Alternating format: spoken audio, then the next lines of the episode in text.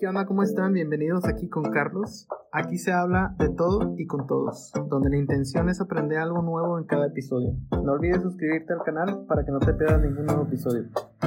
Hoy estamos aquí con Edgar Ceballos. Edgar Ceballos es comediante de stand-up. Ha hecho varias presentaciones en todo México. Es maestro de francés y es coreógrafo. Todo eso. Todo eso eres. ¿Cómo estás, Edgar? Bien, muy bien. Aquí emocionado de estar en tu podcast. Está muy chido. Es otro concepto literal, porque casi todos los que iba de comedia y es más como estar diciendo cosas absurdas. Entonces se me salen, es la costumbre, pero una disculpa de antemano, pero es con todo el cariño.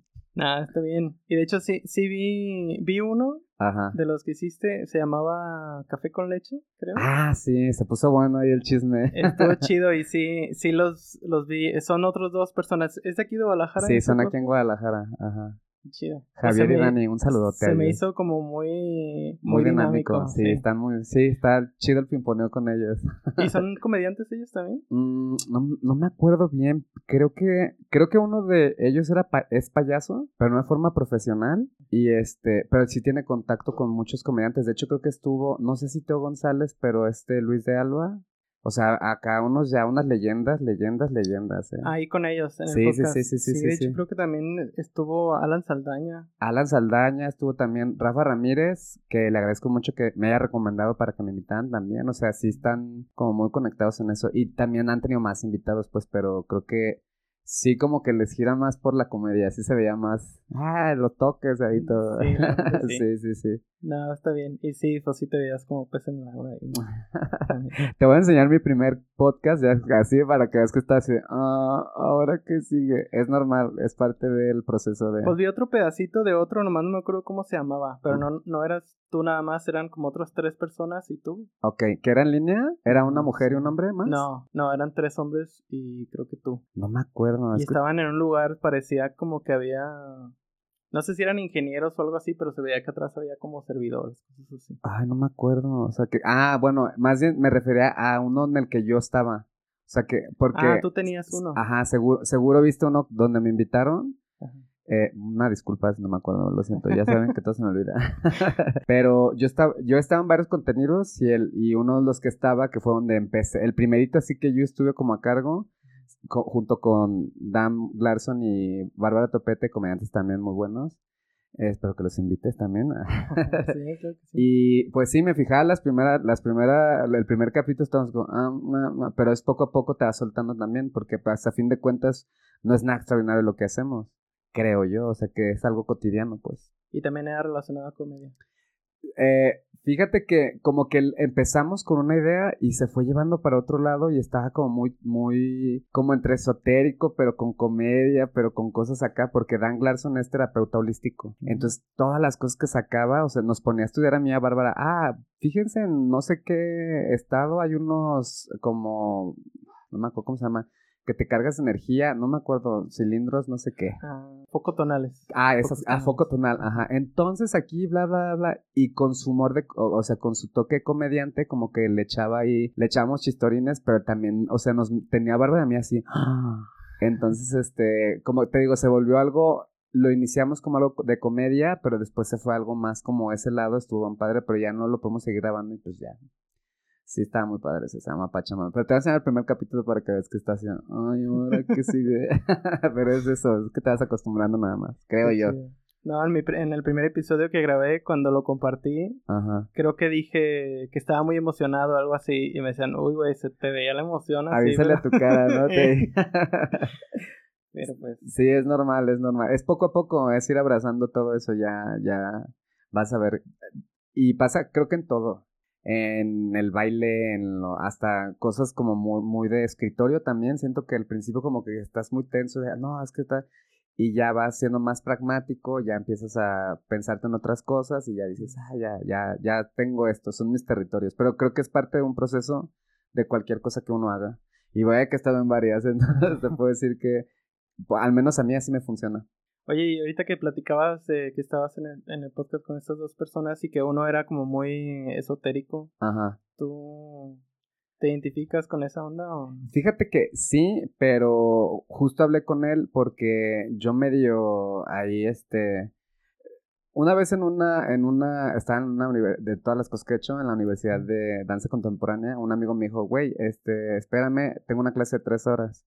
Dije, güey, no me va a meter, ni, ni, creas que me va a meter. Le dije, te espero afuera. Entonces, a una biblioteca me metí y el libro que así me llamó la atención porque tenía dibujitos era de Quiromancio, de lectura de la mano. Entonces lo empecé a leer y dije, ay, esto no creo que sea cierto. Y ya como que, a ver, préstame tu mano. Y ya ahí veía y sí, como que sí le hallaba. Pero ya después se empezaron a hacer cosas medio extrañas que ya me asusté, ya no lo quise hacer. Y ya después, muchos años después, em, yo ya había ido a cosas como de lectura. Se, se me hace muy interesante, muy interesante. Estoy como entre esa disyuntiva de sí creo, pero no creo. O sea, estoy como de, creo porque yo, por ejemplo, las leo las cartas, sé leer las cartas, las españolas. Mm. Pero nunca estudié nada, ni nada. O sea, por intuición, la primera vez que lo tiré dije, ah, ya vi cómo es esto. Y la segunda persona, literal la segunda persona, ya entendía que cómo era este proceso. Entonces, justo hablando con Dan Larson, que es este, este terapeuta holístico, también que es comediante, eh, le dije, oye, fíjate que traigo esto. Me enseñó a leer otro tarot y me dijo, güey, estas cosas más de intuición. O sea, hay gente que pues quiere estudiar y que cada carta me dice más de intuición, tú lo traes, dale por ahí, bla, bla. Y estoy como que eh, soltándome, no, pero realmente no sé que si tengo que ir a una escuela o un gurú, no sé, tengo, tengo mis dudas todavía.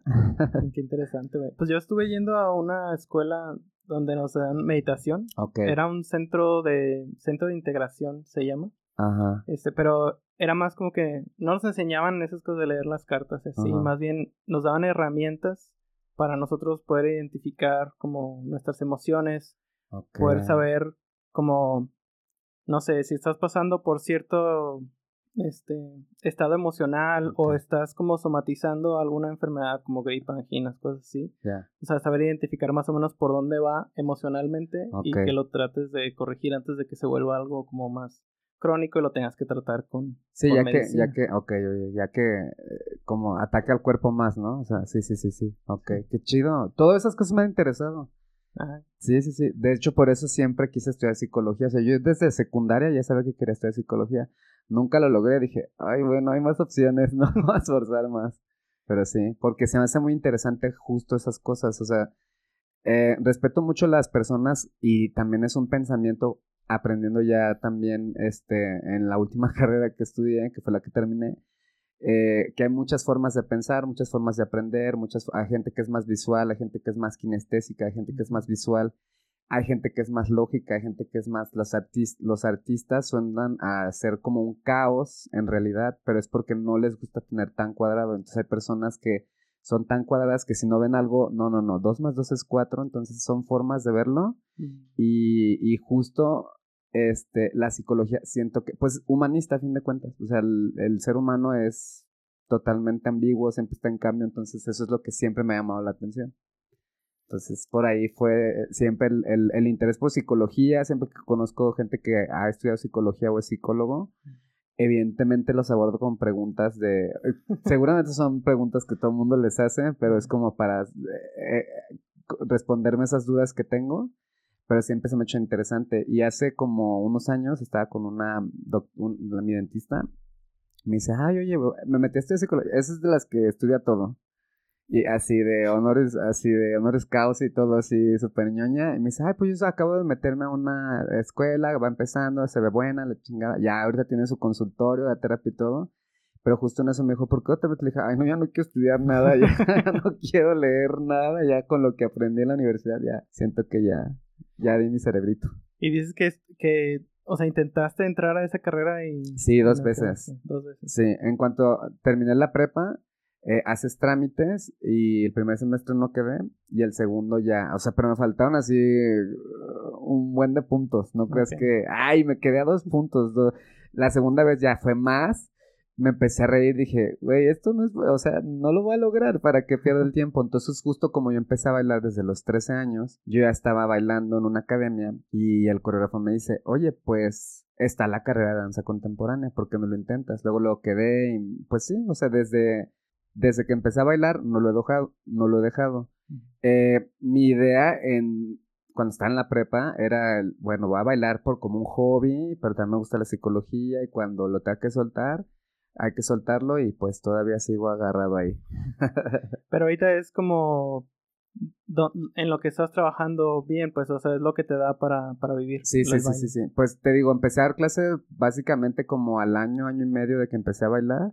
Obviamente empiezas en escuelas que te pagan 30 pesos la hora o que van empezando también. Tú no tienes experiencia también, entonces vas como que, o sea, hay un poco de sincronización, vaya, en las necesidades que puede cubrir y las que tú estás cubriendo.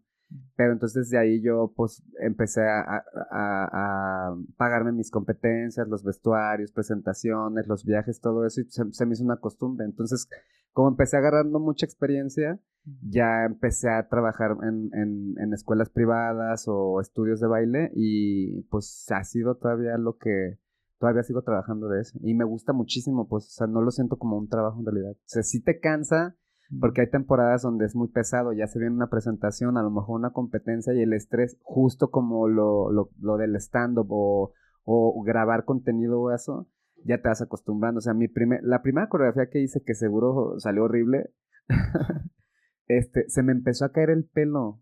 Del estrés. Sí, me empezó a alopecia, pero así unos soyotes así. Y me decían, güey, es que no puede ser tan intenso, es una coreografía. No, pero entonces te digo, justo le dije, no a caer pelón a los, porque tenía como 16, 17 años. Entonces este, le bajé, le bajé, le bajé, le bajé hasta que dije, ah, ok, es aquí el punto. De aquí es donde está sano, está padre, está chido, aquí quédate. Pero, digo, está gacho que, que llegues a somatizar las cosas así por el estrés, pero eso también quiere decir que o sea, neta te gustaba al grado de que decías, tengo que hacerlo súper bien, ¿no? Sí, pero yo creo que entre más quieras hacerlo bien, creo que mm, mm, no también te salen las cosas. Y justo acabo de ver este un podcast de un amigo eh, que es comediante. Yo vengo aquí a hablar de todos, no sé si para. ah, sí. Este, bueno, él es Omar Moreno y está invitando muchos comediantes y justo el último capítulo que se me hizo buenísimo eh, habla de un comediante que se hizo súper viral. Acá él, se llama Eder Rivera, creo Rivera, no estoy seguro, lo siento de él. Sé que está más Eder, pero no el otro. Entonces él hablaba de la construcción de los chistes y llegó una teoría que se me hizo bastante lógica y justo tocando ahorita el, el tema de te gusta y lo que es ser perfecto. Dice, creo que yo siempre he tenido tres chistes, o sea, dice Eder, no yo pues. El primero es como el que quieres que salga, ah, que sea perfecto y ta, piensa en el remate y ah, voy a tocar este tema y ta, ta, ta, ta, ta, ta. Hay otro que escribo ya como más así de, ay, este, y uno lo escribo ahí antes de subirme y dice, yo creo que el primero es el que más, ¿cómo dice? No recuerdo bien las palabras, lo dijo muy bien. Como no sale tan bien porque estás muy tenso en que quieres que salga bien la presión. El segundo ya estás más suelto y el tercero ya estás totalmente relajado. Entonces siento que es eso, o sea, relajarse para que fluya lo que tenga que fluir y lo que también tú puedas dar. O sea, si haces una, si estás haciendo pintura y que a ah, un Van Gogh, dices, güey, empieza por distinguir los colores, ¿no? O sea, como el proceso en el que vas, vaya. Y creo que eso es lo que se me hizo muy lógico y es a lo que me pasó en el baile también. Qué chido. Pues sí, fíjate que también estaba escuchando, yo también estaba escuchando un podcast y estaban justamente hablando de eso. y justo estaban hablando de de cómo empezar a trabajar como en redes sociales, ¿no? Y dicen, estaban hablando de hacer TikToks, cosas así. Y dice que si lo haces, o sea, que si te esperas a hacerlo o a subir tu primer TikTok y que sea así como perfecto el audio, el video se va bien, la iluminación se va bien, como que, o sea, ya te tardaste mucho en subirlo. Lo tenías que haber subido desde 20 antes para que tú también hubieras visto todo ese el proceso. Claro. Es que creo que creo que justo estamos tan acostumbrados en general, y más yo que he estado como en esta parte, digo, igual me lo mezclo un poco el baile y el stand-up, pero es muy similar, o sea, realmente sí, muy similar, se me dijeras, si hubiera una serie y solo hay que cambiarle el tema a esto de baile, ponle stand-up y es exactamente las mismas vivencias, las mismas frustraciones y todo, este, se, es, no me, ay, no me acuerdo porque te sabes, ¿de qué estamos? No sé. De, de, no esperarte a hacer las ah, sí, justo eso, o sea que te acostumbran tanto, nosotros como consumidores creo que solo vemos como la punta del iceberg, o sea, lo que tú quieres enseñar como, como, como creador solo enseñas la tapa de la, de la botella, pero no enseñas toda la botella. Entonces, estamos tan acostumbrados a solo ver la tapa de la botella que realmente todos tenemos un proceso. O sea, yo he escuchado también podcasts así cabroncísimos, La Cotorriza, Leyendas Legendarias, que dicen, o sea, Leyendas pegó en meses Pero nosotros teníamos 10 años haciendo y yo no sabía que Badía tenía una serie, que había estado en un este, night eh, no sé cómo se diga. Este, o sea, ya, ya íbamos trabajando 10 años, entonces todos esos 10 años de experiencia lo aplicamos justo para este, a crear leyendas y pues la verdad despuntó, entonces realmente justo lo que dices se me hace muy lógico, pero más bien porque estás viéndolo como público, o sea, ya cuando estás adentro de, que ves el backstage, o sea, que ves las, las, las, la iluminación, las camas, los cables, o sea, creo que eso no lo ve la gente. O sea, solo ves como lo bonito, o sea, no el detrás de cámaras y creo que eso es porque también mucha gente se espera el de, no, no, no, no, no, no, no, yo hasta que tal, tal, tal. Yo estoy un poquito así con eso, pero todos los que he escuchado, o sea, que, pero así pesados, justo empezaron, no, yo empecé en un celular y ni sabía ni qué iba a hacer, ni sabía que era YouTube eh, y es normal, o sea, es un proceso que todo mundo, todo mundo, este, hemos seguido. Pero te digo, justo vemos ya nada más cuando está arriba en la cima o solo está en el foco. Y creo que justo, bueno, a lo mejor no justo ahí, pues, pero yo soy una de las personas que le da curiosidad de, de eso, de cómo inició esa persona. De hecho, había, eh, había bandas de rock que cuando sacaban su disco sacaban un DVD como que el backstage, ¿no? Todo lo que pasaba detrás. Ya. Y veías todo lo que pasaban, que dormían en los aeropuertos, este, horas y horas viajando, o sin comer, o todos velados, y, y te decían, güey, o sea, esto es rock, eso es rock and roll, ¿no? O, esto es tocar música. No, no, no solo pararte en el escenario y tocar. Sí, es lo que te digo, o sea, es lo único que consumimos como, como público, solo consumes eso. De hecho, algo que me encanta el stand-up y yo lo empecé a vivir justo cuando me fui a Ciudad de México, la primera vez que me fui a una semana completa. Este, vi a comediantes con Netflix, con Comedy Central, con, o sea, con ya un chingo de seguidores los ves ahí tan humanamente que a veces suben al escenario y no dan risa, se ponen nerviosos, se les olvida el chiste. Si me explico, los hace tan humanos y uno los, los idolatra, evidentemente porque tienen, o sea, por el talento que tienen, porque lo admiras como un creador también. Pero ves esa, lo ves, o sea, como un par de decir, güey, estás sufriendo lo mismo que todos sufrimos, o sea, somos iguales en ese sentido, pues. Y creo que eso fue lo que más me emocionó y me motivó justo la primera vez que me fui a Ciudad de México. Una semana entera me fui del lunes, yo abría un show el viernes. Me dije, con la, con la escuela del baile de, súbete todo lo que puedas, todo, todo. Tus alumnos no están aprendiendo, pues órale, si son novatos, quítale los novatos, súbelo lo más que puedas evento, evento, festival, competencia, lo que sea. Entonces traía esa ideología del, del baile, justo lo apliqué al stand-up y dije, si voy a abrir un show el viernes, tengo que traer el ritmo de Ciudad de México. Entonces me fue lunes, martes, miércoles y ahí te vas topando a comediantes, o sea, si no te si no te topas a alguien famoso es porque tienes muy mala suerte, pero siempre, en verdad, siempre siempre te vas a topar a alguien. Yo me he topado a, o sea, no que yo haya platicado porque también se me hace como de, güey, evidentemente todo el mundo quiere acercarse con ellos, pero a Richo Farrell, a Alex Fernández, Carlos Vallarta, eh, a un buen, un buen, un buen, un buen, que los crees inalcanzables. Y ahí los ves, pues también que van a hacer el mismo proceso creativo que lleva cualquier, cualquier, bueno, en este caso, la, cualquier chiste lo lleva desde ceros, o sea, es la parte que nosotros como creadores lo vemos y es lo que a mí me emocionó, o sea, yo dije, me encanta esto, dale, dale, dale. ¿Y, ¿Y cómo empezaste? O sea, me habías contado que hiciste un curso de stand-up. Sí, justo eh, yo estaba eh, estaba, tomando el curso de sobrecargo de aviación, ya sé qué, qué ah, pedo.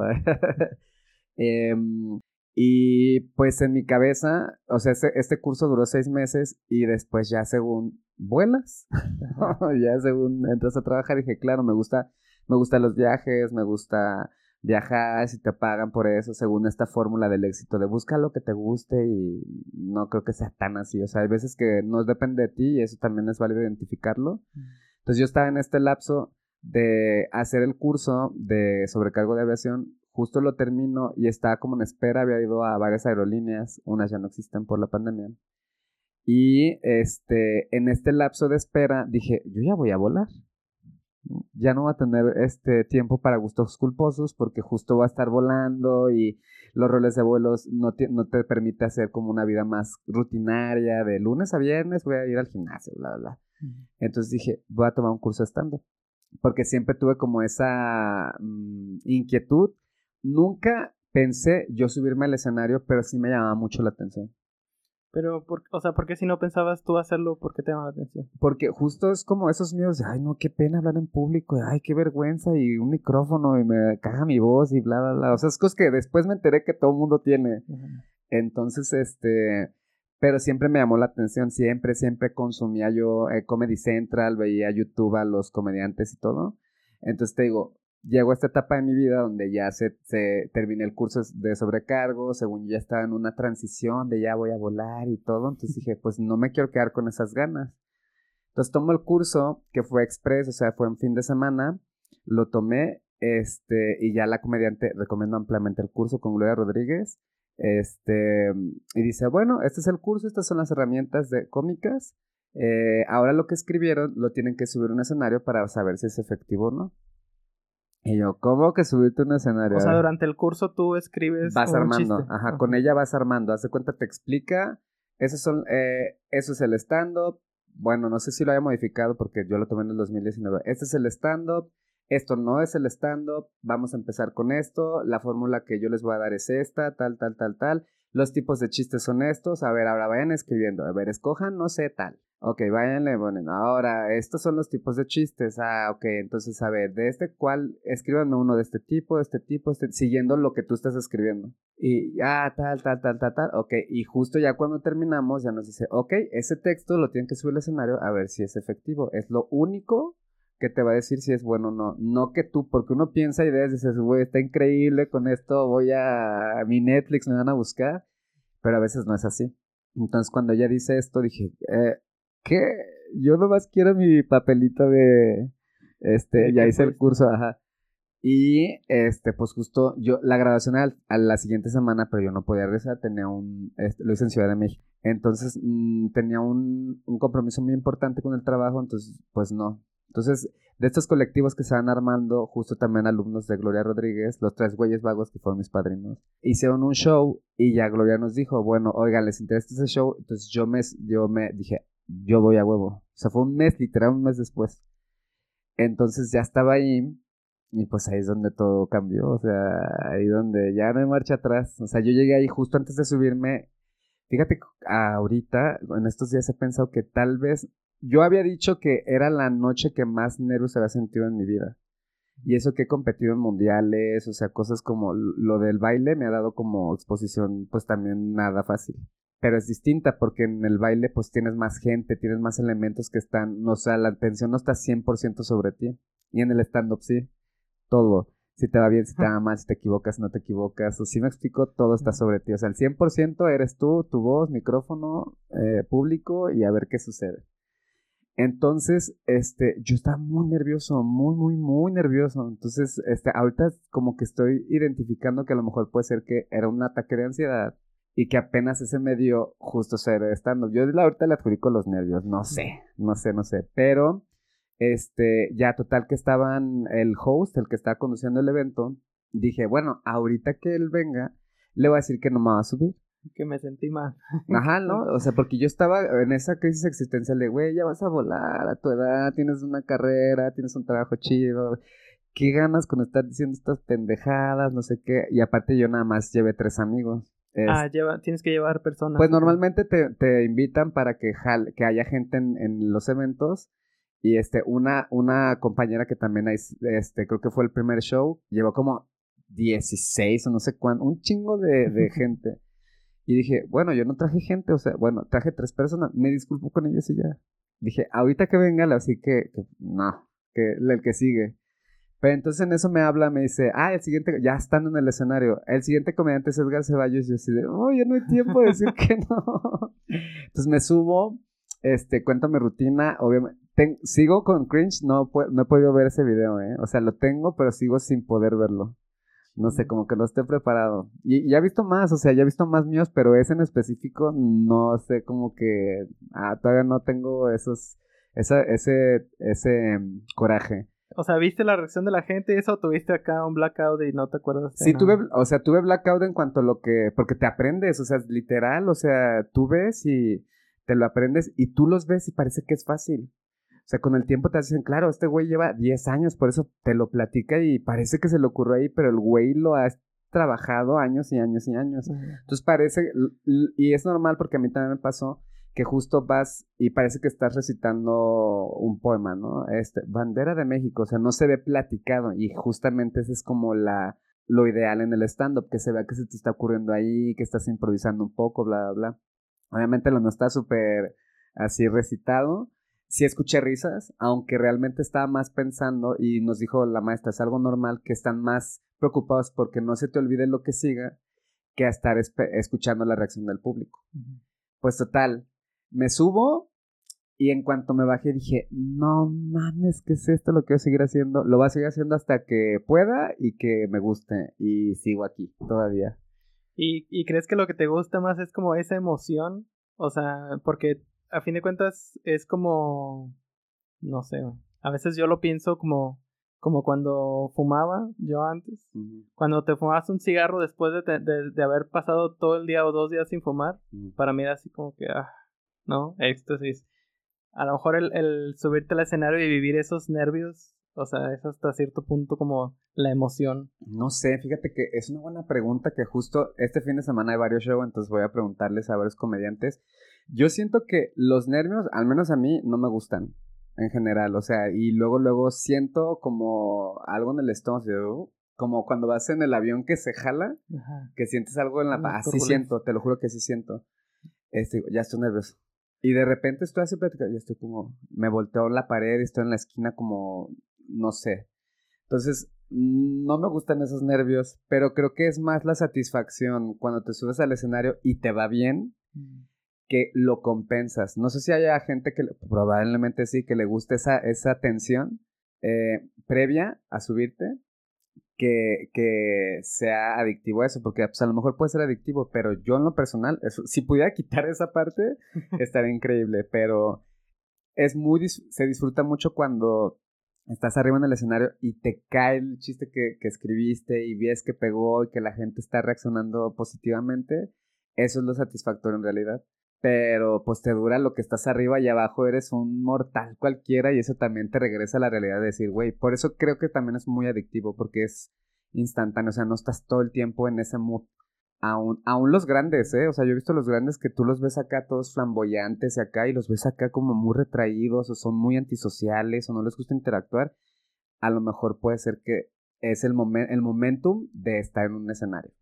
De hecho, eso era lo que te quería preguntar, porque sé que hay comediantes de stand-up que tienen que tienen como un personaje, ¿no? Que arriba del escenario es, o sea, no sé así, así si Carlos Vallarta, pero escuché por ahí que Carlos Vallarta, o sea, era más un eh, su personaje, que no necesariamente así era así era él. ¿no? Mira, yo no, sinceramente no lo conozco, o sea, si en persona no lo conozco, todo lo que he escuchado es que él siempre ha sido así. O sea, que él usaba los lentes porque a él no le gustaba hablar en público y que él los usaba para, y el cabello también para, como, bueno, si quiero decir esto, pero me da vergüenza, creo que fue un mecanismo de defensa para él, no sé. A mí una vez me tocó estar eh, en, un, en un after en Ciudad de México donde él estaba y haz de cuenta como en el escenario eso, entonces no creo que sea un personaje. Y mucha gente se refiere a que, no, Carlos Vallarta ya en un rincón con audífonos y ahí está, y es su forma de convivir. Entonces no sé si sea un personaje en realidad, no lo conozco para decir, ah, el güey es acá súper cagado, grita todo el tiempo, te mentiría si, si, si eso, si, si te respondiera de esta forma, pero algo que yo aprendí y es algo que ha, eh, coincidido mucho en muchos lados es de, el stand-up es tan sincero que si creas, que si quieres mantener un personaje o un algo que no es real, luego, luego se nota. Entonces, este, creo que difícilmente se puede hacer en el stand-up, a lo mejor, este, construir un personaje, a lo mejor es tu versión más exagerada. Eso podría ser. Pero como construir una persona totalmente distinta porque el discurso arriba en el escenario de stand-up, como yo lo aprendí, no es necesario que tenga que ser así es, tiene una postura, se, le duelen cosas, se molesta de cosas o le gustan cosas. Entonces, a lo mejor imagínate si estás construyendo algo y, oh, quiero hablar de esto, pero al que la versión que está en el escenario no le gusta, o si me explico, entonces que todas esas cosas se entorpecen. Creo que donde más podría funcionar, creo que es los comediantes que hacen como imitaciones, como que crean un personaje, el escorpión dorado, Si tú te fijas, si tú te fijas cómo habla, creo que se llama Alex. Bueno, también, ¿no? No, no, no me acuerdo. Montiel. Ah, Montiel, ajá. Creo que él habla de, de, el escorpión dorado como si fuera otra persona. No, es que él es así. O sea, y él lo habla y se ve, o sea, su lenguaje corporal es de. Parece que está hablando de alguien más. Güey, tú lo interpretas, ¿sí me explico? Pero tienen vida propia. Entonces creo que sería una. No sé, yo no. No lo intentaría porque a lo que yo llevo, digo, tampoco es que haya mucho no lo intentaría como fingir ser una persona porque a fin de cuentas en algún momento te vas a atorar. Justo también Gloria nos decía, una de las cosas que empieza en el curso dice, a ver, ¿ustedes qué piensan que es stand-up? No, pues esto.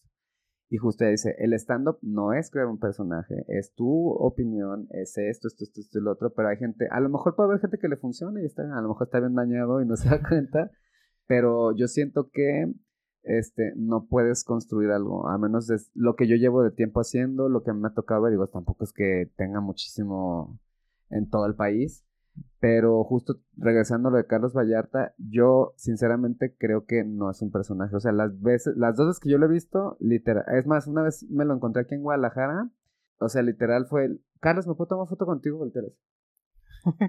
y ya, y así fue con todos, o sea, no es como dices, ah, qué culero, pero después, ah, es con todos. Y esta vez, otra vez que me lo encontré en Ciudad de México, literal así estaba sentado y, era como los demás, como, ah, a él así es, o sea, esto es como el 100% de él conviviendo, pues ya sigan, o sea, no está ni, Carlos, ¿qué piensas? O sea, pero te digo, no he convivido con él, no lo conozco en realidad como para decirte, es un personaje literal.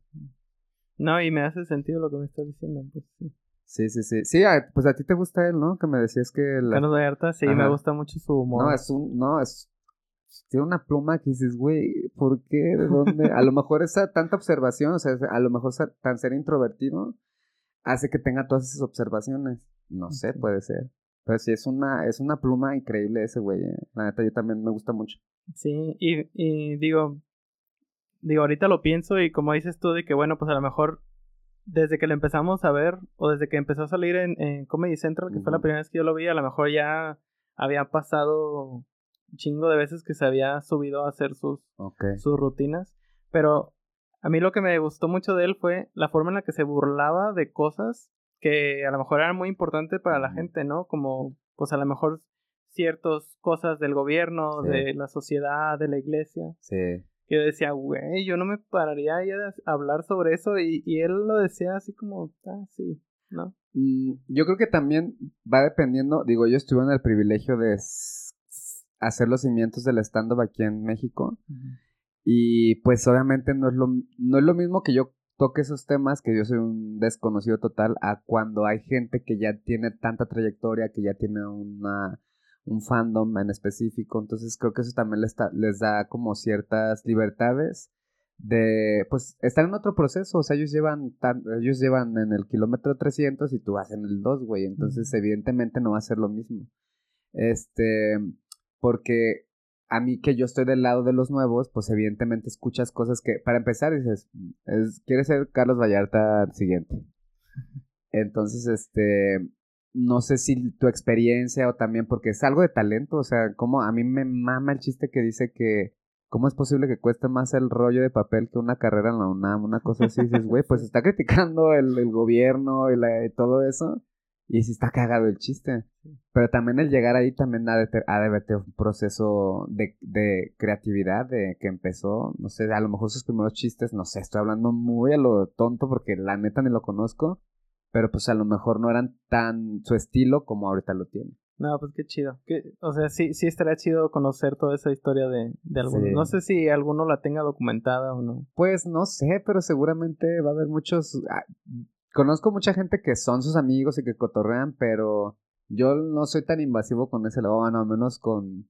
Trato de no ser tanto porque no quieras incomodar ahí. A lo mejor el güey no quiere contar nada y pues también es válido también. Oye, y a ver, porque ahorita como que me revolví un poquito del orden cronológico de tu, de tu carrera. Dices que hacías bailes de los 13 años, bailabas. Y después quisiste entrar a, a psicología. Sí. No quedaste.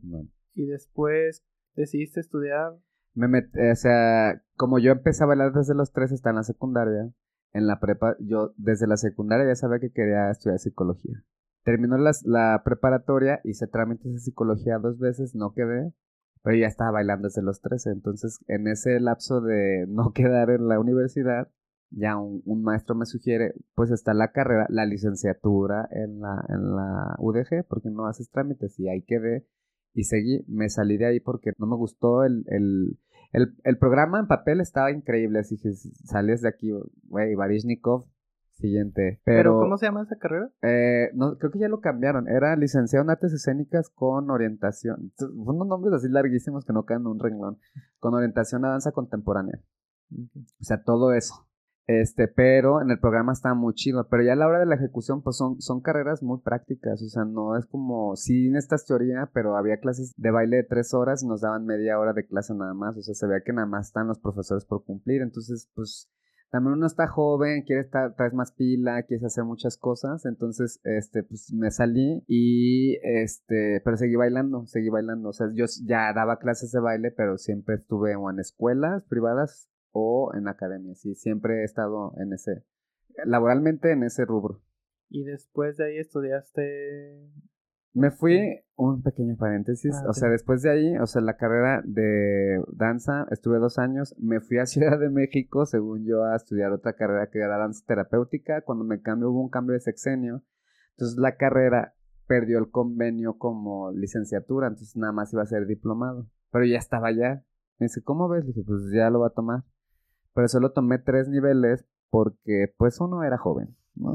Entonces, este, estaba yo, eh, creo que tenía 21 años, estaba en Ciudad de México, solo, entonces siempre, siempre trabajé de baile, siempre estaba en escuelas y pues ahí, o sea, nada más estuve como en la parte laboral, eh, conociendo escuelas, entrenadores, siempre, siempre estuve en ese rubro. Y justo cuando estaba ya dije, mm, no quiero tener la edad que tengo ahorita, y solo hacer esto, porque el cuerpo seguramente no va a aguantar la misma energía. Entonces quiero estudiar algo académico.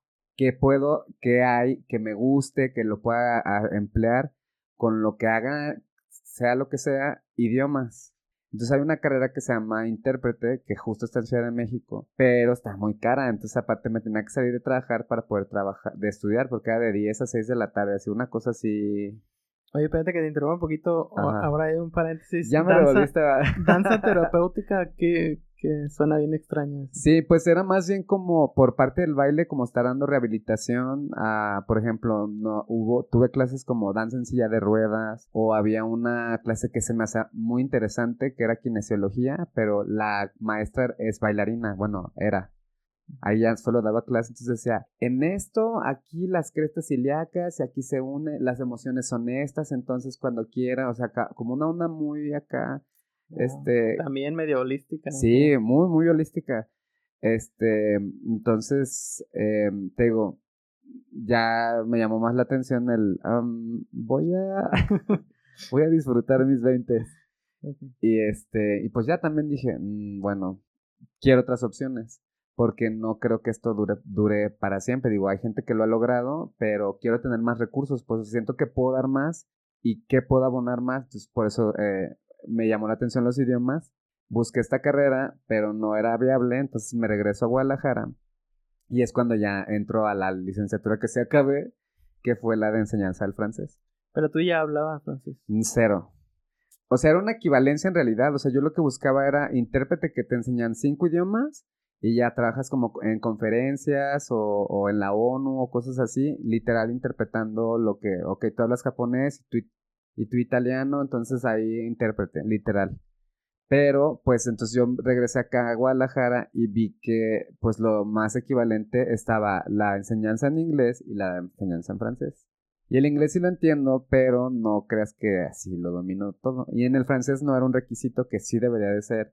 Entonces dije, no, pues francés, entonces medio entiendo el inglés y ya el francés, pues ya hace una tercera lengua que medio entiendo. Y por eso escogí francés. Pero ¿cómo puedes ser, eh, no entiendo cómo puedes ser intérprete o enseñar si no lo entiendes? Ah, no. La carrera en Ciudad de México es de intérprete, que te enseñan cinco idiomas, los estudias así a morir y ya lo, los trabajas en eso. Hay técnicas para traducir, para interpretar y todo eso. Este, pero te digo, ya cuando me, no era viable ser en Ciudad de México, entonces me vengo a Guadalajara, buscar una equivalencia y solo encuentro enseñanza al francés y enseñanza al inglés.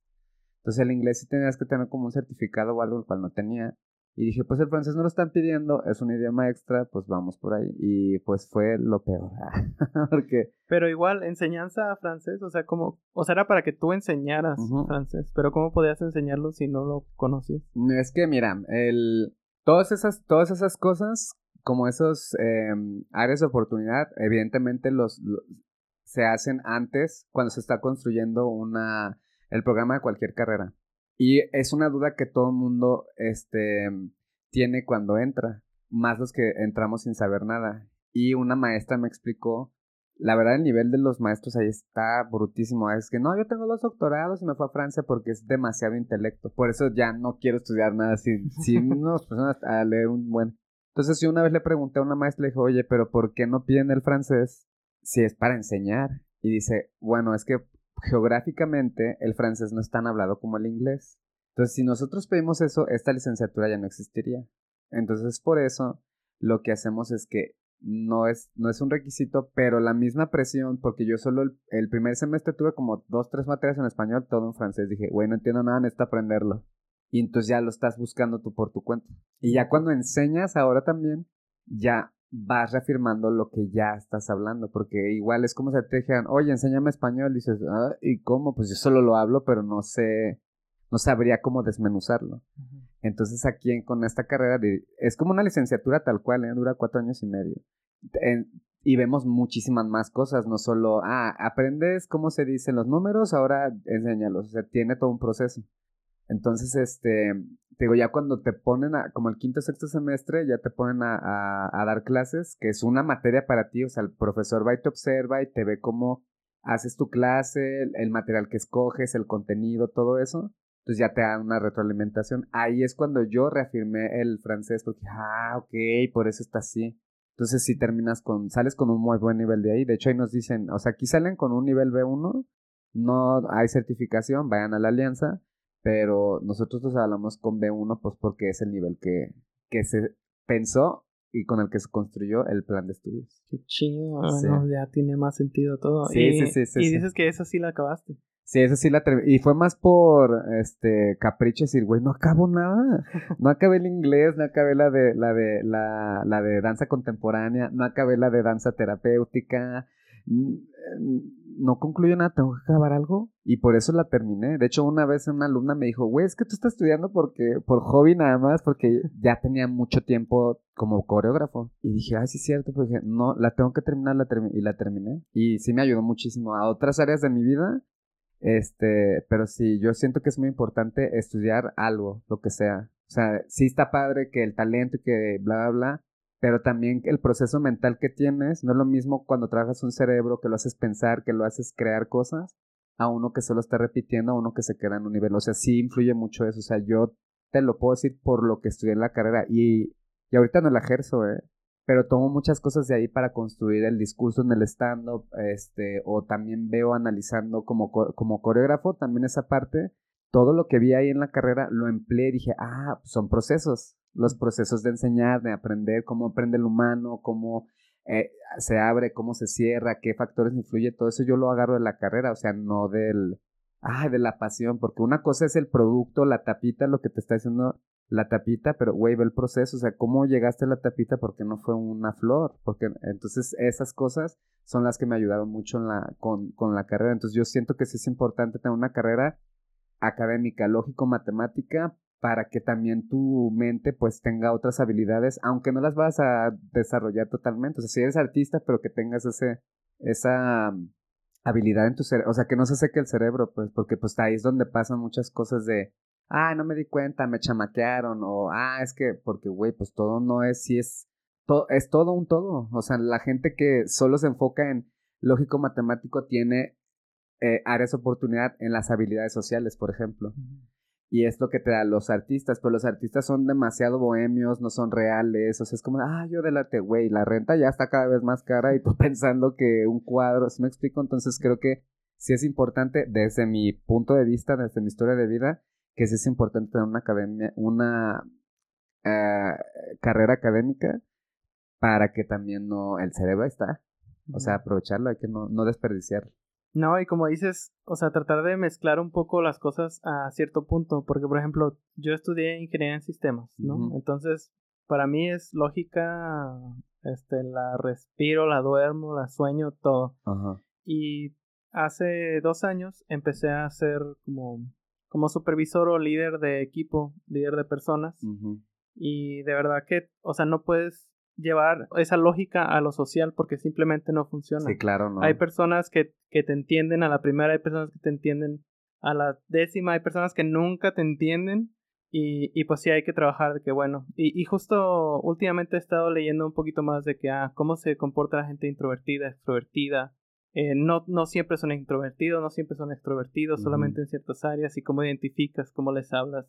Está padrísimo, pues, y bueno, ahorita que me lo dijiste me hizo todo eso. No, sí, sí, sí. Y de hecho, fíjate que algo a mí me gusta mucho, regresando un poco al stand-up, me gusta mucho interactuar con las personas. Normalmente le decimos cabareteando. Que el técnico, el tecnicismo real sería crowd work, crowd working, como trabajo con el público, porque cabaret, que es otra, ah, ya, cosas buenas. Crowd working. Crowd, C-R-O, ah, sorry, te dije que el inglés me da fuerte. Ah, Entonces, este, me gusta mucho cabaretear. Entonces cuando justo me empecé a soltar, que ya no está tan tenso, ah, voy a hablar con la gente a ver qué sucede. Este, obviamente si trae como, hay como unos tips que te dan que dices, güey, no te lances hacia la nada. Entonces vas leyendo al público y justo creo que el estar dando clases todo el tiempo, pues también las personas con su cuerpo hablan. O sea, ves el que te pone atención, el que es, dices, este güey está aquí más de huevo que de gana, o sea, este de cinismo, todo lo que da. Entonces eso creo yo que me ha ayudado a ver un público y leerlo. No te estoy diciendo que soy el super detector, pero siento que ese es un factor que me ha ayudado justo por estar dando clases, por el baile. Entonces, aquí es una combinación de todo. Y cómo es posible que, por ejemplo, la gente muy social te diga, ah, es que no sé cuántos es más, porque hay gente, yo soy de esas personas, pero, güey, eso es otra habilidad, o sea, que el cuerpo, que el humano desarrolla y solo nos fuimos por un lado, ¿sí me explico? Entonces, ni desvalorizar uno, ni sobrevalorizar al otro, sino, güey, pues depende a ti también, o sea, no es lo mismo liderar a tus compañeros que a tus jefes, por ejemplo, a veces que te toca alguien de rango más arriba o también a tus conocidos, yo siento que es más difícil liderar a gente que ya conoces a tus amigos porque, ah, este pendejo, ¿qué vas a ver? Y dices, güey, o sea, me ves como amigo, pero la parte profesional en la que yo me he desarrollado, pues tengo esto.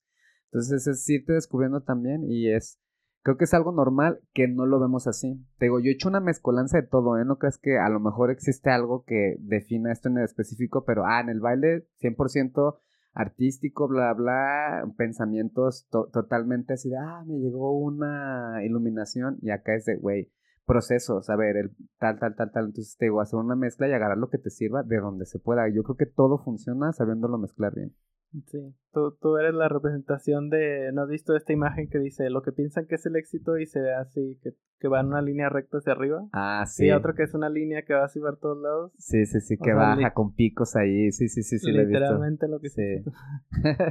Literal, sí. Entonces, ya, estudiaste, terminaste esa carrera y de ahí ¿Qué siguió? Pues este, seguí trabajando como en el baile, como maestro de baile. Eh, te digo, eso desde los 14 años que empecé, no he dejado de trabajar.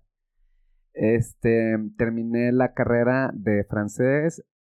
Igual ya como yo había tenido este proceso del baile a los 14 años, dije, güey, voy a empezar ganando 350 pesos la hora en lo de francés. Pero empecé poco a poco. Me gusta mucho, muchísimo dar clases. Pero ya llegué al punto donde dije, mm, no sé si he tenido muy mala suerte, la mayoría de las escuelas, no es decir, por todas donde he trabajado como profesor académico, no los centros de idioma, eso es la gente que va, que paga por enseñar y ahí van con otra percepción. Pero las que son así de, ah, materia francesa, ta, ta, tal, creo que en general la educación en, en el país, y hablo porque soy mexicano y porque es donde yo he vivido y he estudiado, em, no nos inculcan tanto el tener hambre de aprender más. Entonces, pues termina siendo un de, pues sí, este profesor se fue, hizo un intercambio a Francia, pero vamos a pagar 70 a la hora. Y, güey, pues no te quieren poner atención, pero, o sea, ya te usan más como de guardería. Y no los repruebes, y no les, no les exijas, y pero no sé qué, pero que aprendan mucho y que salgan con nivel no sé qué. dices, güey, esto está irreal. Y me gusta mucho dar clases, me gusta, me encanta dar clases académicas, pero ya llegué un momento en dije, güey, pues no lo valoran, o sea, más, porque sigo ahí, sí, y si lo llevo al nivel monetario, el baile también me encanta, y digo, por la, por una hora, es, se dispara mucho las ganancias, ¿sí me explico? Dije, güey, pues también, o sea, hay que ser un poco realistas, no ser bohemios y decir, ah, yo voy a cambiar el sistema educativo, güey, hay más cosas que lo influyen, o sea, no creo que con una clase que des, digo, a lo mejor yo me rendí mucho, a lo mejor encontré otras cosas que me llamaron más la atención, pero sí, definitivamente, y cuando ya me pedían, oye, ¿qué haces de francés? ¿Y cuánto cobras? 450 la hora, porque sé que no la van a pagar. Y si te la van a pagar o lo valoran o pues tienen el dinero para hacerlo y dices, bueno, pues a quién no le... Ajá, exactamente. Pero sí, dejé, dejé de hacerlo justo por eso y me encanta dar clases, me fascina dar clases académicas así de... Y esto es por esto, porque me gusta mucho hacer pensar a las personas. O sea, mover el cerebro porque yo también lo viví así en mi carrera. De ahí ahora sí siguió la de... Sobrecargo. Sobrecargo. Sí, sí, sí. Este... Pero hay, hay muchas formas, no sé si sean formas correctas todas que dicen como azafata, esta hermosa sobrecargo. ¿Es lo mismo o son cosas distintas? Pues yo creo que más cuando yo entré ya se referían a todo el mundo como sobrecargo, porque antes creo que solo era para mujeres y este cuando yo entré ya era sobrecargo y a todo mundo se le dice, hay personas que le siguen diciendo azafata, hay personas que le siguen diciendo aeromosa y está bien. Pero eh, pues pues que es el bien común que toda la gente sabe. O sea, ya entré en el gremio, es, no, sobrecargo, sobrecargo, pero pues da igual, solo entre ellos sabemos que...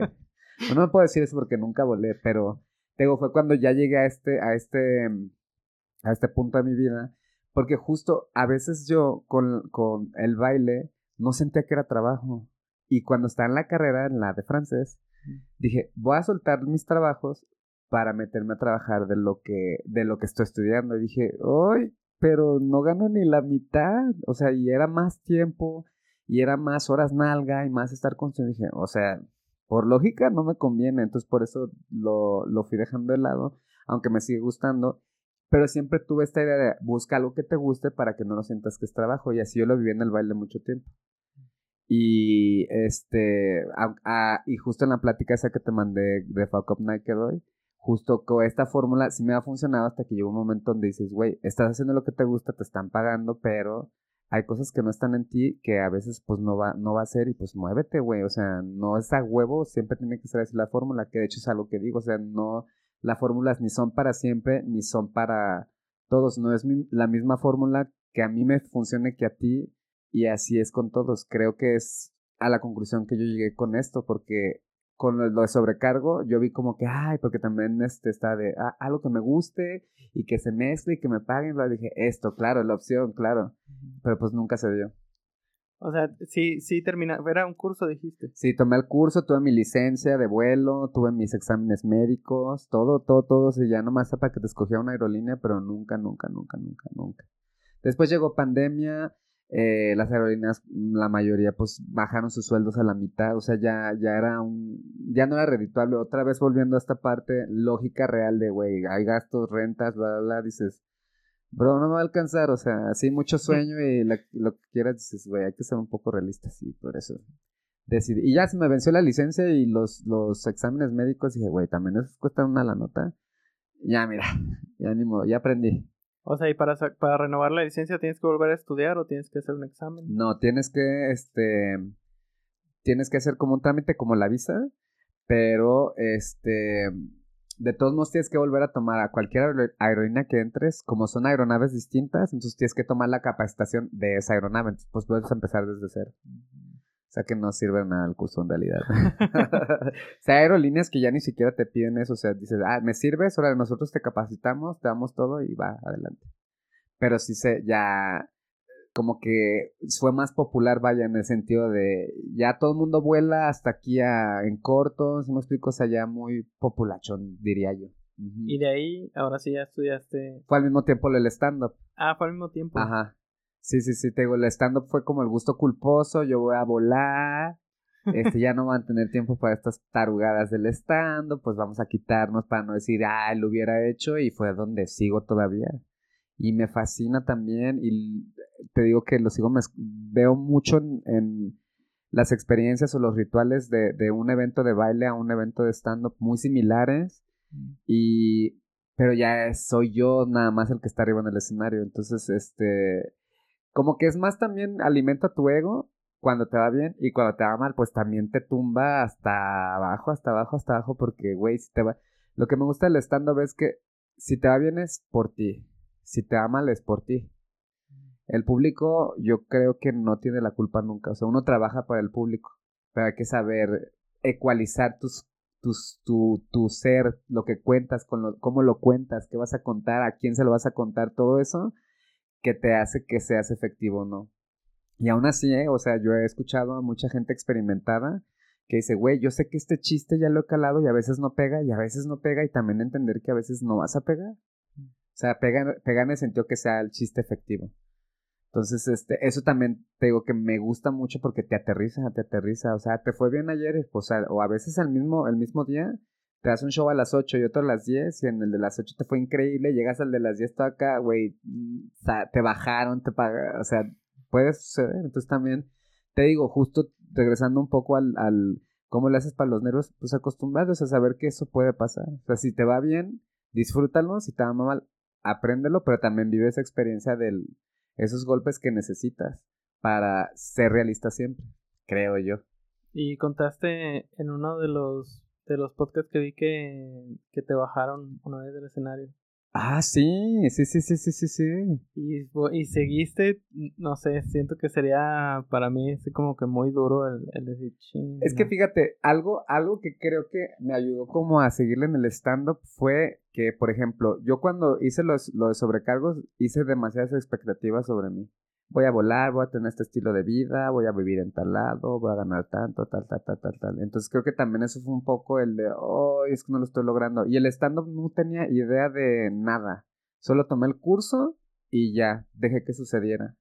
Entonces cuando esa vez que fue que me bajaron así de... Sin luz, me apagaron el micrófono, la luz, todo. Este, yo tenía muy poco. O sea, tenía realmente meses, no tenía ni el año. Y este, entonces dije, a ver, si te gusta, tienes poco, güey, en el baile fue igual. Y me vendí esa idea. O sea, yo creo que si me lo hubiera tomado más como las expectativas, ah, quiero ser el gran comediante, que ah, a lo mejor ahí hubiera desistido. Pero como no tenía expectativas, como según en mi cabeza todavía dije, güey, o sea, ya te van a hablar de esta aerolínea. Entonces como que no me clavé tanto, sí me agüité, pero no como normalmente me hubiera agüitado, por ejemplo, como coreógrafo de que perdiste una competencia y ay, hasta el fondo, no quieres que nadie te vea, o sea, fue un de, ok, me fue mal, lo acepto, todo el mundo lo vio, pero, güey, pues de todos modos no venías por nada. Entonces creo que eso fue lo que me ha ayudado a como no frustrarme cuando algo no sale bien que ya obviamente cuando va cuando he conocido más personas o más lugares ya ah me gusta esto pero ya no estoy como quiero esto en específico, porque pues a veces no va a lograr, a veces te va a tocar algo mejor, a veces no te va a tocar nada. O sea, yo ya viví lo del que no me ha tocado nada con la aviación. Y con el baile fue me ha tocado todo trabajando y a veces trabajas y no te toca y también, o sea, si me explico, o sea, es una, es una moneda al aire siempre. Por eso me gusta mucho el stand-up, porque es como, pues es un juego mental, un juego mental literal, o sea, moneda al aire y de te puede ir bien, te puede ir mal, cómo estás tú anímicamente también, estás de la chingada o estás muy contento, o sea, somos humanos, somos un todo. Sí, sí, sí.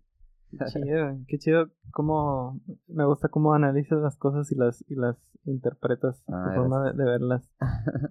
y las veces que has ido a hacer stand-up a otras partes de la República ha sido porque te han invitado. Eh, sí, y algunas yo he pedido. Oye, este, puedo, me puedes invitar, o sea, yo me invito.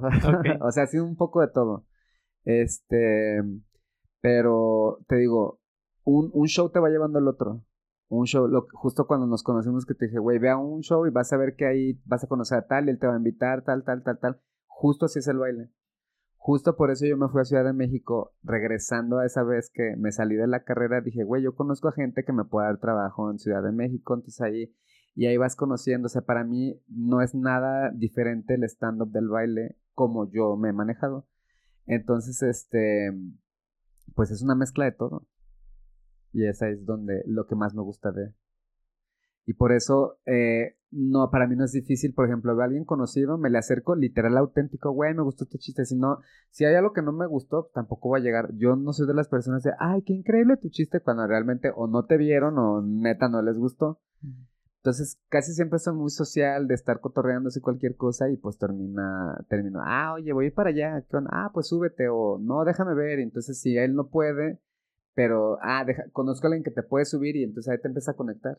Entonces, muchas veces ha sido como mitad y mitad, vayan, ya dejé de contar el de, ah, me invitaron. Sí, han sido más las veces que yo he pedido oportunidad, pero sí ha habido oportunidades que literal me han invitado de o sea, que hayan salido de, esas personas invitar. ¿Y qué tan común es que, haya esos tipos de oportunidades? Por ejemplo, me imagino que tú ves a un comediante en algún lugar a donde tú vas y te le acercas y le dices, oye, pues yo llevo tanto tiempo haciéndolo, ¿tú dame chance de, abrirte un show? Mm, yo creo que, bueno, ahorita lo que yo llevo, llevo, llevo poquito en realidad, tres años y meses, más de medio año. Este, yo creo hasta ahorita que no hay nada mejor que te van en el escenario. Porque, por ejemplo, puedes llegar tú con 3 millones de seguidores y que, oye, es estando, pero güey, llevas tres open mics y la neta no das risa. Entonces, a lo mejor ya hay gente que se protege con el de, ah, güey, pues necesito verte primero en vivo, déjame verte, ¿sí me explico? Porque no es lo mismo contar, no es lo mismo un video que evidentemente uno escoge la tapita de la botella. Yo voy a enseñarlo mejor, o sea, ya me tengo chistes que a veces no caen, no los subo de esas redes. Entonces, yo creo hasta ahorita, por la, la, el poco trayecto que he llevado del stand-up, que lo que mejor, tu mejor carta de presentación es el escenario que te van en vivo. Porque también puede ser que a lo mejor sí seas muy bueno, pero una vez alguien al que le pides favor te fue una noche mal, o sea, de 10 que te van, de 10 que te subes, 9 te van bien. O sea, fue el día 10 donde te tocó que te fuera mal, que te vio y ya valió caca, ¿sí me explico? Entonces es como, para mí es que te vean en el escenario. ¿Cómo logras eso? Buscando oportunidades, o sea, yendo a otros lados, conociendo más gente, que te vean, trabajarlo, trabajarlo. Entonces, este, creo que es un poco de todo, pero hasta ahorita donde lo que yo he caminado en el stand ves pues tu talento que habla más que otras cosas también. Porque pues hay otras cosas también que no sabes lograr. ¿Sabes que tiene el veño con fulano de tal? Lo trajo este productor, solo se pueden subir sus comediantes, solo se puede subir este colectivo. Entonces, mil cosas que pueden, que pueden este, alterar eso, pero creo que tu talento arriba en el escenario es hasta ahorita lo que yo llevo, lo que mejor puedo hablar por ti. Y ahorita que dijiste eso de, de los seguidores, o sea, ¿sí es algo que miden ustedes mucho? Como de que, ah, este güey es bueno porque tiene... Mm, creo que, por sobre todo los estandoperos que yo he visto que son acá súper virales, ya se van, como saben lo que es el trabajo en el escenario, saben que es distinto, o sea, las redes es totalmente distinto a, a, a estar haciendo un show de stand-up comedy. Entonces no se dejan lamparar tanto, pero yo me he fijado, yo digo, yo no soy de los virales, pero que solo invitan a los que tienen un chingo de seguidores. ¿Sí me explico? O sea, a lo mejor hay un güey súper bueno de, no sé, un podcast famosísimo, no vas a mencionar a ninguno por cualquier cosa. Que es muy bueno, es su compa, lo conocen que es muy efectivo, pero tiene, no sé, tres mil seguidores, no la van a invitar. ¿Sí me explico? Porque ya no están a su nivel en redes. Creo yo que es por ahí. Pero hay gente que no sé, a lo mejor los productores o gente, público normal va a decir, no, tiene 3 millones de seguidores, ha de ser buenísimo. Y lo ves en el escenario y dices, oh".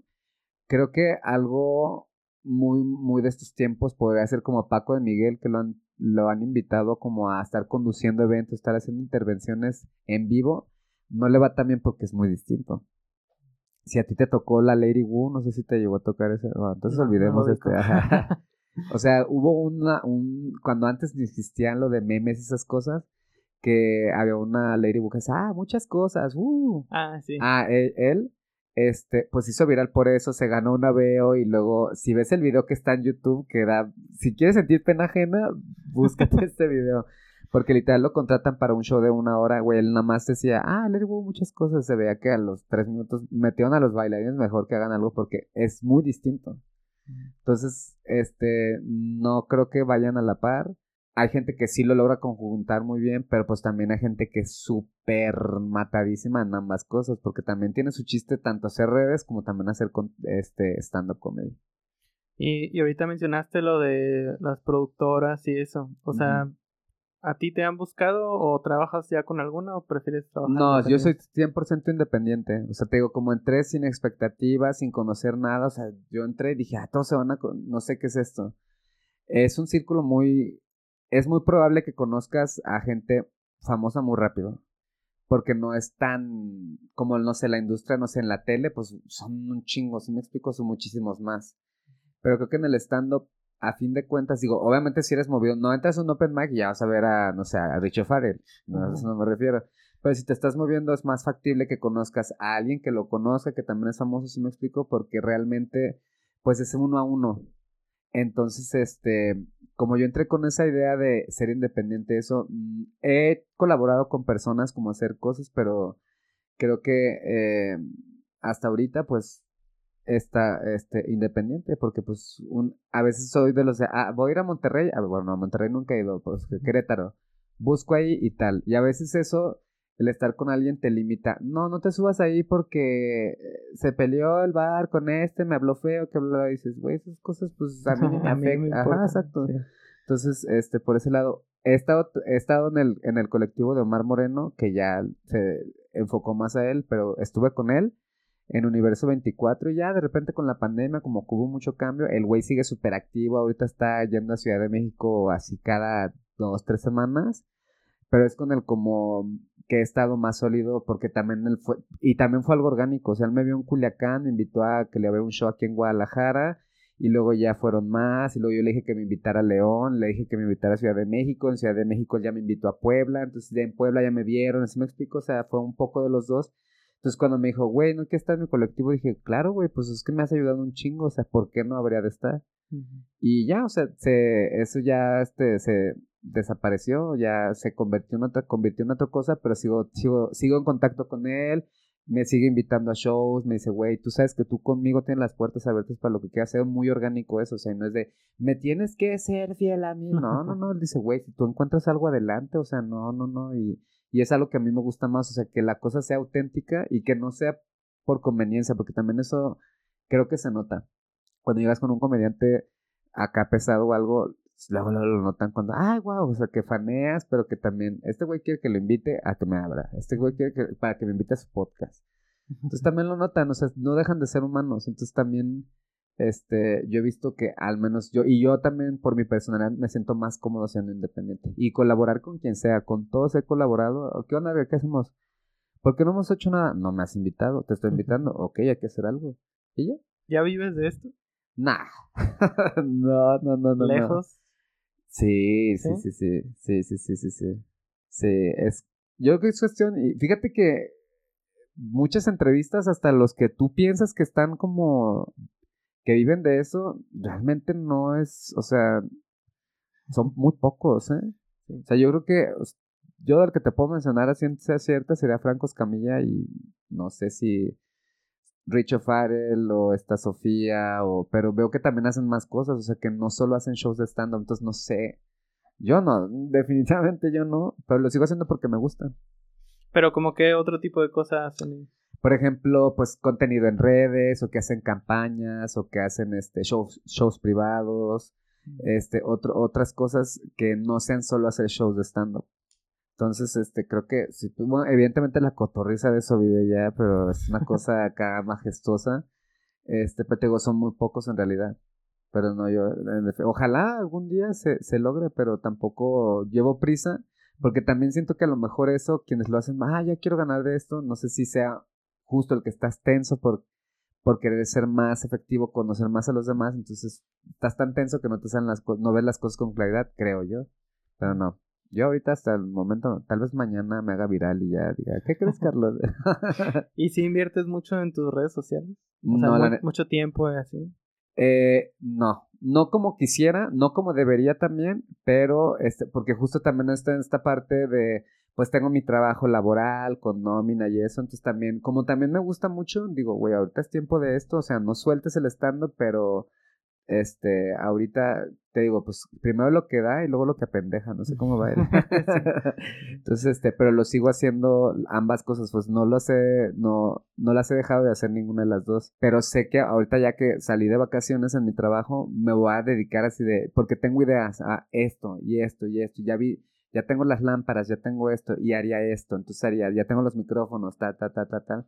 Pero, o sea, estoy consciente de eso, pero también estoy consciente que no estoy viviendo eso como para soltar este, mi, trabajo, que también me gusta, y decir, ok, porque ya los que viven de eso, güey, 5, 7 videos al día y porque monetizan y porque, si me explico, entonces no he llegado a esos niveles tampoco. Y, y, y, si llego, qué chido, y si no, tampoco, o sea, disfruto todo lo que hago, o sea, si no lo disfruto, dejo de hacerlo. Te iba a preguntar de algo. Ajá. Pensé que sí, te hablabas inglés. O sea, si lo hablabas y lo entendías bien y te iba a preguntar si, si veías comediantes en inglés. Mm, mira, intenté verlas. Eh, a mi punto de vista es algo muy cultural. O yo bien huevón que no quiero pensar más, digo, ay, es como de ser algo muy gringo y no lo entiendo. Este, otra cosa con la que me casé mucho fue, por ejemplo, que Gloria Rodríguez, o no sé si fue alguien más, nos dijo que eh, si cuando estemos escribiendo no consumieras comedia para que no te contaminaras, porque a veces pasa que te se te ocurre un chiste y resulta que lo escuchaste ahí inconscientemente, entonces tú piensas que se te ocurrió y ya bla bla bla bla. Entonces, este, la, verdad no consumo nada de, de, estando peros en inglés, no, porque a, veces o leo el subtítulo o veo su acting, o si me explico y siento que ahí me pierdo. No lo disfruto como si fuera una, no sé, en español. Y otro siento que es un algo muy malinchista y es algo muy personal de decir que los mexicanos siempre pensamos que la comedia, todo lo que haga Estados Unidos es mejor que, Estados, que, México. Entonces también es un poco ese patriotismo de decir, güey, ¿por qué tengo que consumir? ¿Por qué tiene que ser para allá? La vivencia de ellos es totalmente distinta. O sea, tocan temas que a lo mejor aquí si los tocas o se van a ver fuera de lugar. O sea, por ejemplo, allá si yo las veces que he ido a, ah, México, a Estados Unidos que te encuentras una persona afrodescendiente, o sea, si es una ofensa que le digas, aquí como no tienes, pues piensas que es un juego que no existe, que es un cliché que ves en las películas. Este, muchas cosas siento que es contextual, o sea, la comedia es contextual, o sea, veo a Deb Chappelle que hace unas no inventes, fue vi su último especial porque justo un amigo me dijo, pero pues también él es afrodescendiente, desconozco mucho de eso, pero ¿Qué lo llevó a, tocar esos temas? Pues las vivencias que ellos tienen acá son otras cosas totalmente distintas. Entonces el, el hecho de no consumir comedia gringo un poco es hueva. Y otra es decir, ¿por qué tenemos que, o sea, por qué como México siempre tenemos que mirar para allá? Y eso lo aprendí en el baile. En el baile fue cuando me tocó ir al mundial. Este, yo no podía creer que estábamos a centésimas del primer lugar que era Estados Unidos. Y o sea, pero es que cómo Estados Unidos va a ser ¿cómo le vamos a ganar a Estados Unidos si ellos son mejores? Si me explico, dices, güey, ¿por qué? O sea, viene desde uno el de, no, si no es como Estados Unidos, eres un pendejo. y creo que muchos comediantes hacen eso también. Digo, es respetable cada quien, a lo mejor yo me estoy viendo muy, muy tonto. También es, es puedes eh, ver esa posibilidad. Pero pues es mi país, o sea, yo voy a hablar de esto, estas cosas. Intenté ver comedia en francés que sí la entendía, o sea, literal lo que decían. Y yo escuchaba que se reía la gente, pero no entendía por qué se reían, porque es algo, pues un contexto, o sea, son referencias que ellos viven allá y dicen, claro, o sea, entonces dije, güey, no te martirices, o sea, claro, es evidente, pues porque si alguien viene, un extranjero que hable español, pero escuche que tú digas, no sé, que el del gas o que cosas de aquí, pues evidentemente lo van a entender por más que esté entendiendo lo que estás diciendo. Entonces, por eso no consumo. Este, y te, te digo un poco también el de, güey, pues un poco de, hay que consumir lo mexicano también, o sea, hay cosas muy buenas, como también en Estados Unidos, justo una amiga, acabo de, ahí acaba de ir a Nueva York y la acabamos de ver, dice, güey, literal, ¿eh? O sea, no estamos tan perdidos porque he visto a gente tanquear, o sea, gringos, gringos, y esa morra habla, super, hace comedia en inglés, este, vi a fulano de tal, evidentemente no sé quién se refería a alguien famoso, dice que tanqueó, que esto, que lo otro, o sea, no estamos nada... ¿Qué se refiere, ¿A qué te refieres con tanquear? Tanquear cuando te va mal. O sea, por ejemplo, ¿cómo te fue, Caro? No mames, tanque, o sea, de que ninguna risa, así de eso es tanquear. Mm. Entonces, este, te digo, es un, güey, está, yo estoy viendo la realidad acá de los gringos en Nueva York, donde tienen, se pueden subir tres, cuatro, cinco veces un día a un open mic, o sea, que tienen toda la semana, que tienen varios del día. Entonces dices, güey, pues es, ¿por qué nosotros vamos a ser siempre el para donde vaya a Estados Unidos. Digo, a lo mejor es una tontería mía, pero pues así es donde, lo que yo he decidido y sí es súper consciente. ¿eh? No, no los... Sí llego a ver y me he dado cuenta que sí consumía comedia en inglés, pero series, Sabrina, Friends, Big, la, The Big Bang Theory, me mama Sheldon, me mama esta, o sea, muchos personajes dije, ah, claro, sí he visto, pero, pero pues no me había dado cuenta que era comedia en realidad, ah, pues me gusta esta serie, pero nunca, hasta que ya empecé a ver comedia, hacer comedia, dije, ah, mira, sí consumía comedia americana. Pero sí, los chistes son muy diferentes. O sea, tienes que conocer a Sheldon, literal, para saber cuando un chiste lo dices, güey, sí está cagado porque ya lo conoces, ¿sí me explico? Pues si llega tu primer capítulo y dices, estúpido o qué, entonces creo que por eso no, no consumo comedia extranjera en general. no, está bien, digo, es válido. y si alguien quisiera meterse al mundo del stand-up, ¿cómo, ¿cómo lo podría hacer? Pues hay gente que, literal, lo que te decía la vez que te conocí, échate cinco minutos, te dan en los open, ve un open mic, te subes y ya. Yo nunca tuve ese valor. O sea, estuve yendo a la vaca cuando yo no sabía que iba, que, iba a ser estando, pero iba a ver lo que te digo, o sea, me llamaba la atención. O sea, nunca dije, ah, no va a subir ahí algún día. Pero cuando me entró la espinita, contacté a una, una comediante aquí de Guadalajara, le dije, oye, quiero hacer stand-up, ¿de dónde se toman clases o algo? Me dice, ah, vente, y me dice, prepárate cinco minutos, te subes y después te talleremos. Talleremos es cuando ya trabajas tu rutina. Y dije, no, yo no. Entonces fue cuando lo dejé. Pasó, pasó, pasó como un año, año y medio o dos. Y ya después, te digo, el proceso este que te platiqué. Y dije, bueno, voy a tomar un curso. O sea, la opción es, si eres muy, si te vale, súbete sin curso, pero también con curso lo puedes hacer. Yo por mi personalidad metódica y un poco así dije, necesito el curso para saber qué chingados tengo que decir arriba y a mí me funcionó el curso, pero conozco muchos comediantes que no han tomado cursos que son muy efectivos porque a fin de cuentas las horas que estés en el escenario son las que te van a ayudar más, porque las, las bases te las, van, te las van a enseñar la mayoría, porque los chistes, y lo vas a ver cuando, cuando escuchas comedia en inglés, dices, ah, eso fue una regla de tres, ah, eso fue una comparación, ah, esto fue un este, giro de tuerca que se llama plot twist en, en inglés, ah, eso es esto, y lo ves, entonces, este, es lo mismo, las bases son las mismas, solo que, pues, el relleno, que es con lo que tú llenas con tus palabras, con tu contexto, eso es el que te, el que va a ser tu estilo. Entonces te digo, pues hay gente que le funciona curso y hay, gente que no le funciona el curso. Yo lo único que les puedo decir, súbanse, no se van a arrepentir, en verdad. No sabía que había tanta ciencia detrás de, de, los chistes ahorita que dijiste esas como tecnicismos. Pues solo son, solo son como nombrarle a algo que seguramente tú haces en la vida. Mm. O sea, yo tengo amigos con los que. Hay un amigo al que siempre le he insistido, güey, haz estando para hacer un show juntos, que no sé qué. Y una vez me puse a analizar nuestra conversación y dije, güey, hacemos esto, esto, así me explico. Y dije, güey, o sea, no es que lo estemos pensando. Yo ya con estas cosas que medio leí de los cursos, dices, ah, claro, tiene un nombre eso, tú lo pones para poder plasmarlo en el papel, pero en realidad están a la, a la vista. Seguramente tienes un chiste, ay, este, mi familiar como tal, y entonces ahí es una comparativa, ay, este, o de esos chistes de tío que, ah, piensas que también dice algo y luego te dicen otra cosa, eso se llama giro de tuerca, y ah, es un giro de tuerca, pero realmente el tío no decía, va a hacerlo el giro de tuerca para convivir con los, ajá, nomás es ocurrencias. ¿Algo más que quieras platicar? Pues no, o sea, en general, me gusta mucho hablar de esta, me gusta mucho hablar en general, ¿te diste cuenta? Este, pues eso, o sea, atrévanse a hacer cosas distintas. Eso siempre, siempre, siempre te va, te va a dar nuevas versiones de ti o nuevos pensamientos de ti.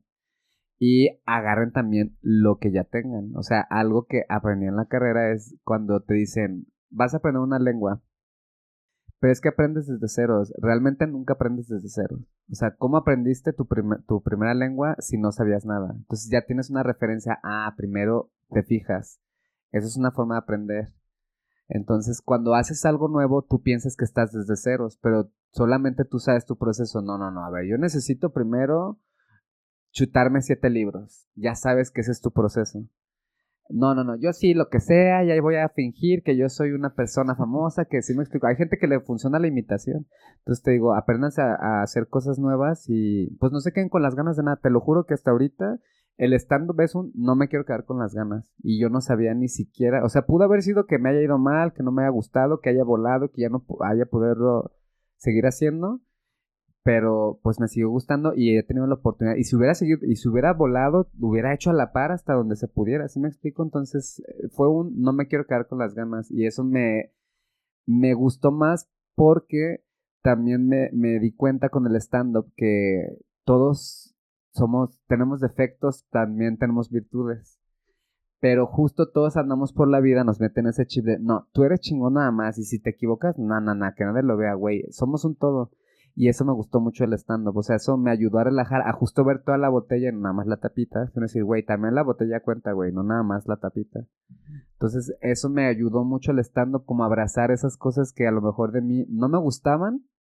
Pero dices, güey, pues a, todo, te lo juro. O sea, tú piensas, ay, este, no, que no me vea, no sé, este, el color de pelo, la chingada. O sea, cosas que dices, güey, nadie te ve porque uno está pensando en sus propios, en sus propios defectos o demonios que uno trae. Entonces, este, a mí el stand me encantó también por ese lado. Decir, güey, todos nos burlamos, o sea, todos nos da vergüenza algo de nosotros mismos, ¿sí me explico? y, y, y, tú ves a la gente que, ah, súper pulcra, pero le das en el clavo y cómo los, cómo los quiebras, porque todos tenemos esas, esas áreas de oportunidad. Entonces, con el stand-up, como yo lo aprendí, como fue burlarte de ti, es lo más cabrón, güey. Entonces, cuando pasas eso, dices, güey, ya, ya, ya, ya, estoy preparado, o sea, para lo que viene ya empieza a darte cuenta que todo el mundo tenemos también esas cosas que nos dicen que no tenemos que estarlas como, o sea, que tenemos que, no, eso no porque está feo. Y dices, güey, somos un todo, güey. Entonces, eso, hagan, atrévanse, hagan cosas distintas y eh, si pueden, hagan estando una vez al que sea en su vida para que vean, les va a cambiar mucho el chip. Les va a cambiar mucho el chip. A mí me fascinó, te lo juro, desde ese día, es más, ahorita estoy como teniendo esa noche de regresión y es este, la neta, sí fue algo que cambió mi vida para, para bien. Y no es que yo me haya sentido, ay, estaba en una etapa de adicción. No, no, no, no, no, literal, yo, estaba como también con mi vida. Me sacó de una zona de confort. Yo solito me metí en esa salida de confort y no mames, salió todo este huracán y la neta está muy chido. Entonces, pues atrévanse, atrévanse a hacer cosas distintas. No se queden con las ganas de nada y si se quedan con el que hubiera pasado, mm, mm, mm, no, bro, no lo estás haciendo bien. lo hagas así. Chingón, Edgar pues, ¿en dónde te pueden encontrar? Estoy en Instagram, Twitter, TikTok, arroba guion bajo Edgar Ceballos. Eh, y pues ahí sigan en mis redes para que cualquier show o ya contenido que ya no lo voy a posponer, Carlos. Es una promesa contigo, que fue lo que tocaste. Este, ahí en mis redes, ahí voy a subir todo. Y pues gracias por la invitación, Carlos. No, pues un gusto.